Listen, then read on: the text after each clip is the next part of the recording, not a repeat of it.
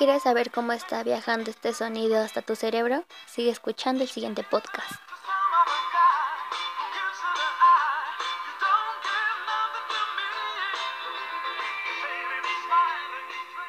Como sabemos, el oído es el órgano de la audición. Es una estructura compleja que se divide en oído externo, medio e interno. El oído externo tiene tres partes, el pabellón auricular, que es la oreja, el conducto auditivo externo y las capas externas de la membrana timpánica, que son el tímpano. Y de este, su función principal es la captación del sonido. El oído medio, formado por el martillo, y estribo, actúa como un transmisor de las ondas sonoras, mientras que el oído interno es el que tiene la función auditiva y que depende de la cóclea y del aparato vestibular.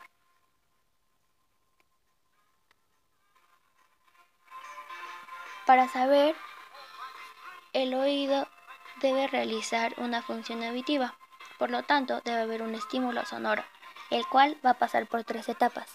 El primero, que es la transmisión o conducción de la energía física del estímulo sonoro captado en el pabellón auditivo hasta el órgano de Corti. La segunda, que es la transformación de la energía mecánica en energía eléctrica, que después se transfiere al nervio auditivo. Y la tercera es la transmisión de la energía eléctrica hasta la corteza cerebral. Tanto oído externo como medio interno tienen su función auditiva. Para empezar, el oído externo. Por ejemplo, el pabellón auricular va a captar las ondas sonoras y las envía hacia la membrana timpánica. Como sabemos, la oreja del humano es inmóvil, pero ésta se orienta hacia el sonido mediante movimientos de la cabeza. Además, contribuye a la localización de la procedencia del sonido.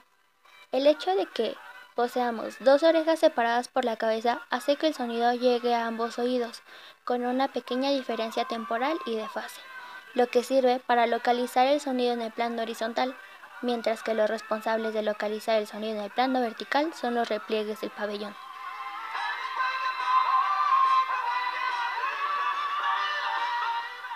Ahora, la función auditiva del oído medio. Este es el encargado de transmitir la energía sonora desde la, membrana timpánica al oído interno. Al entrar en el oído medio, la membrana timpánica vibra y ese movimiento se traspasa al martillo, del martillo al yunque y de este al estribo.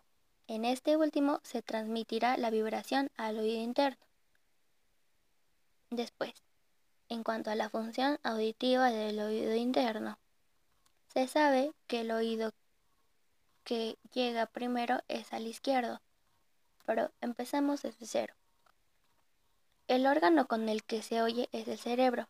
Para ello, previamente la cóclea se ocupa de convertir las señales acústicas en impulsos eléctricos para que sean interpretados como sonidos en el cerebro. Además, se encargará de discriminar los distintos sonidos según su frecuencia, codificar los estímulos en el tiempo según su cadencia y se filtran para facilitar la comprensión. La dirección por la que llega un sonido se reconoce por dos hechos. Por ejemplo, por un lado, porque el sonido llega antes al oído más próximo a la fuente sonora, y por el otro, si se percibe un ruido detrás y a la izquierda, el sonido llegará en el oído izquierdo, el cual captará la señal sonora unos milisegundos antes que el derecho, y por el otro, porque el sonido llega con más intensidad al oído más próximo a la fuente emisora.